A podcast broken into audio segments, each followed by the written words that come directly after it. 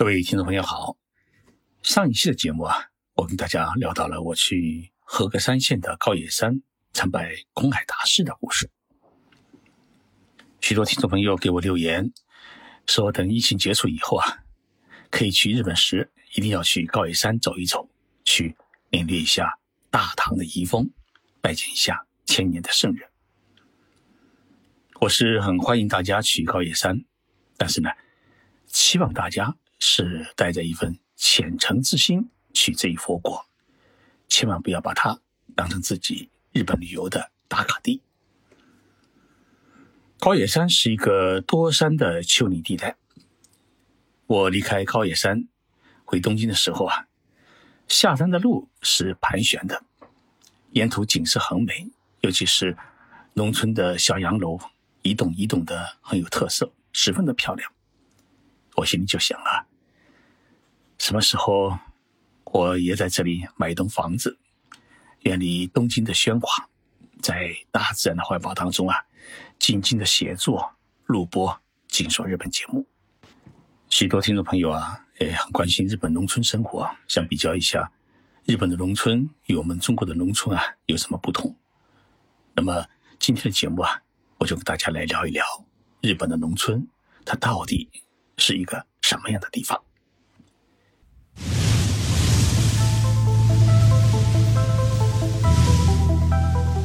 任你波涛汹涌，我自静静到来。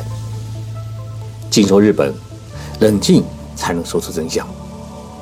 我是徐宁波，在东京给各位讲述日本故事。在我们中国啊，大多数的人都想成为城里人，而城里人呢，哎，都想成为大城市人。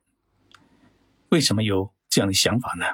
其实很好理解，因为城里的各方面条件啊比农村好，那么这个条件。自然包含了收入、教育、医疗、社保和环境等各种因素。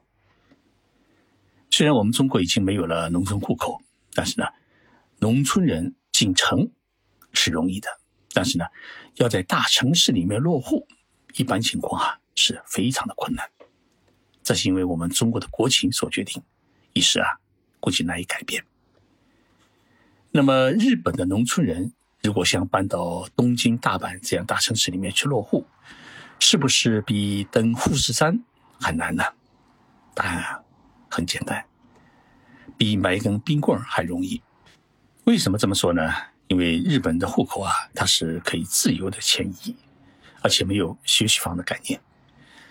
比如说，一位在北海道的山沟沟里面长大的孩子，他想报考东京大学，那么你拎个小布包。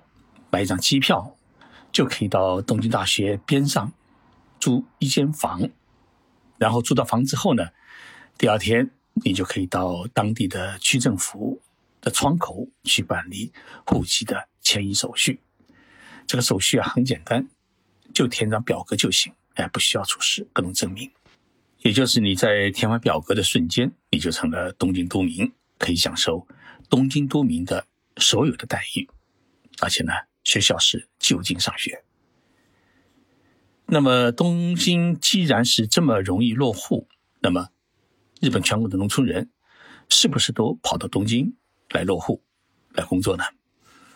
答案也是不是。为什么不是呢？哎，原因啊有这么几个。第一，日本的城乡差别很小。用一句绝对的话来说啊，日本的农村。与日本的大城市的区别就在于有没有霓虹灯。有霓虹灯的地方啊是城市，没有霓虹灯的地方就是农村。其他呢几乎都是一样。日本农村的现代化程度水平很高，一户人家四口人拥有五辆汽车是很正常的事情。因为啊，出门必须开车，一人一辆车。如果一家人要去走亲戚的话呢，还需要一辆商务车。所以，日本城乡它基本上是一样的。这个一样的概念就是，医疗养老的社会保障制度是一样的，教育制度和医疗制度也是一样的。譬如教育，日本的教育法里面啊有一条很重要的规定，就是全国公立中小学校的教育设施呢，它必须是标配。也就是说，城里的学校有什么，农村的学校也必须拥有什么。我们举个例子，东京的小学，比如说有一千名学生，配置有教室、实验室、图书室、礼堂，呃，室内体育馆、运动场、游泳池。那么，在日本的一个小山村的小学，只有十名学生，那么这所学校也必须具备同样的设施，只是规模呢比东京的小学小一点而已。还有一点呢，日本的公立中小学校的教师呢，都是属于地方公务员。那么城里的老师要根据市教育委员会的要求，要经常轮岗到农村小学教书。当然呢，农村小学的教育质量啊，与东京的小学相比还是有差距。但是呢，这个差距不会相差很大。中学呢也是一样。再比如考大学，日本的所有大学，包括东京大学和早稻田大学，他们的招生呢是没有各地分配名额的，全国考生都可以报考东京大学，然后呢按照。考试分数线的高低录取。东京大学一年招生是三千名，如果北海道的孩子们考高分，三千名都可以让北海道拿走。东京的考生就因为是东京户口，就可以比北海道的考生低上一百分上东京大学的事情啊，在日本是不会发生的。所以啊，一个东京户口对于考生来说。没有多大的意义。这些因素呢，就使得农村人进城以后生活啊，他除了出门可以坐地铁，经常可以看到霓虹灯之外，其他什么没有可以值得炫耀的地方。反而呢，因为生活成本高，每天啊让自己活得很辛苦。同样的，日本人生病都没有往大城市医院里面跑的习惯，比如癌症，在当地的中心医院里面啊都可以治疗。第二呢，是日本的土地的私有制。农民大多数有代代相传的土地，所以呢，比较重视家族荣誉的日本，你可以把祖上传下来的土地啊租给别人耕种。但是，如果你把土地卖了，那等于是卖了祖宗。这在日本农村啊，是一件极为不光彩的事情。这就客观上导致了一部分农民啊，他无法放弃农村的生活去进城。所以啊，有土地的农民就有了守业的责任与义务，而这一份责任与义务呢，就使得农民们他不能轻易的离开家乡进城去生活去工作。那么，即使是自己进城工作，家还是安在农村，抽空的时候啊，再去打理他一亩三分地。不少在城里面当官，甚至在中央机关当到部长职务的一些人，那么退休以后啊，他们也是会回到自己的家乡，保护他老爸传给他的那块地。告老还乡啊，呃，在日本是一件实实在在的事情。比如说，我比较熟悉的日本前首相村在富士，他离开首相的岗位，就离开了东京，然后呢，就回到他的老家。大分县的大分市，然后就在乡下呢自己生活。因为土地呢是私有制，城里人啊如果想到乡下去盖房子，他直接从农民的手里面买土地就行，没人管你。第三，农民的收入呢，呃，普遍比城里高，这是大家可能想象不到的。由于日本政府啊，为了稳定农村和农村经济。保障农民的收入呢，所以实施了许许多多的农业补贴政策，这就使得日本农村的收入啊，它普遍较高。根据日本农林水产省的调查，在二零一七年，日本全国农民的人均年收入是四百五十万日元，大约合适二十九万元人民币。这个数字呢，比东京人的平均年收入的四百三十八万日元还高出了十二万日元。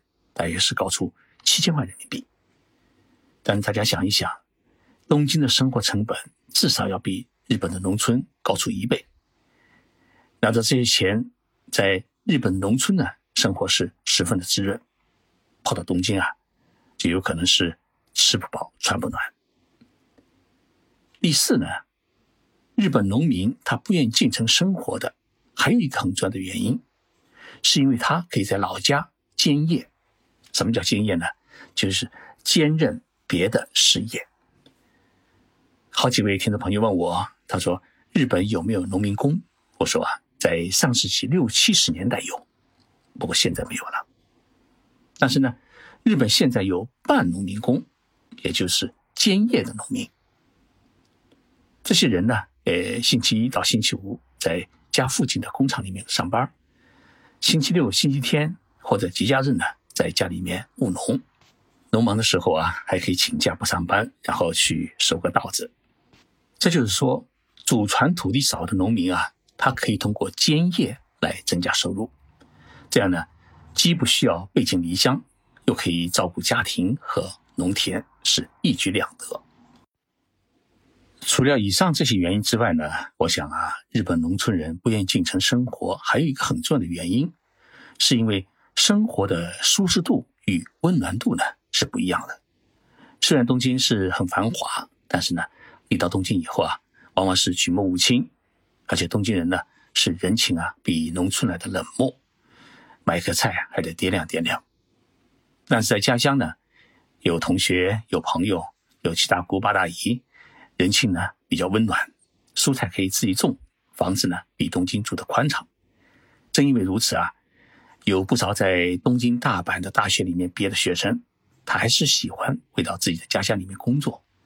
当然，也有些农村的年轻人啊，勇于去东京等大城市北漂，漂成功了留下，漂不成功再回到老家来。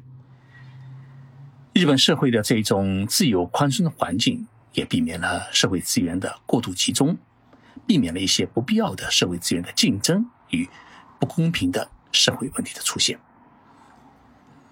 这一次在和歌山县的另外一大感受，就是日本的农村的房子的造型之美和它的宽敞程度，是远远超过了东京。在东京这么一个国际大都市里面，那些一户建的房子和和歌山县的农民的房子相比啊。逊色的不只是一倍，而且日本农村房子的现代化程度啊，也大多数是超过了东京。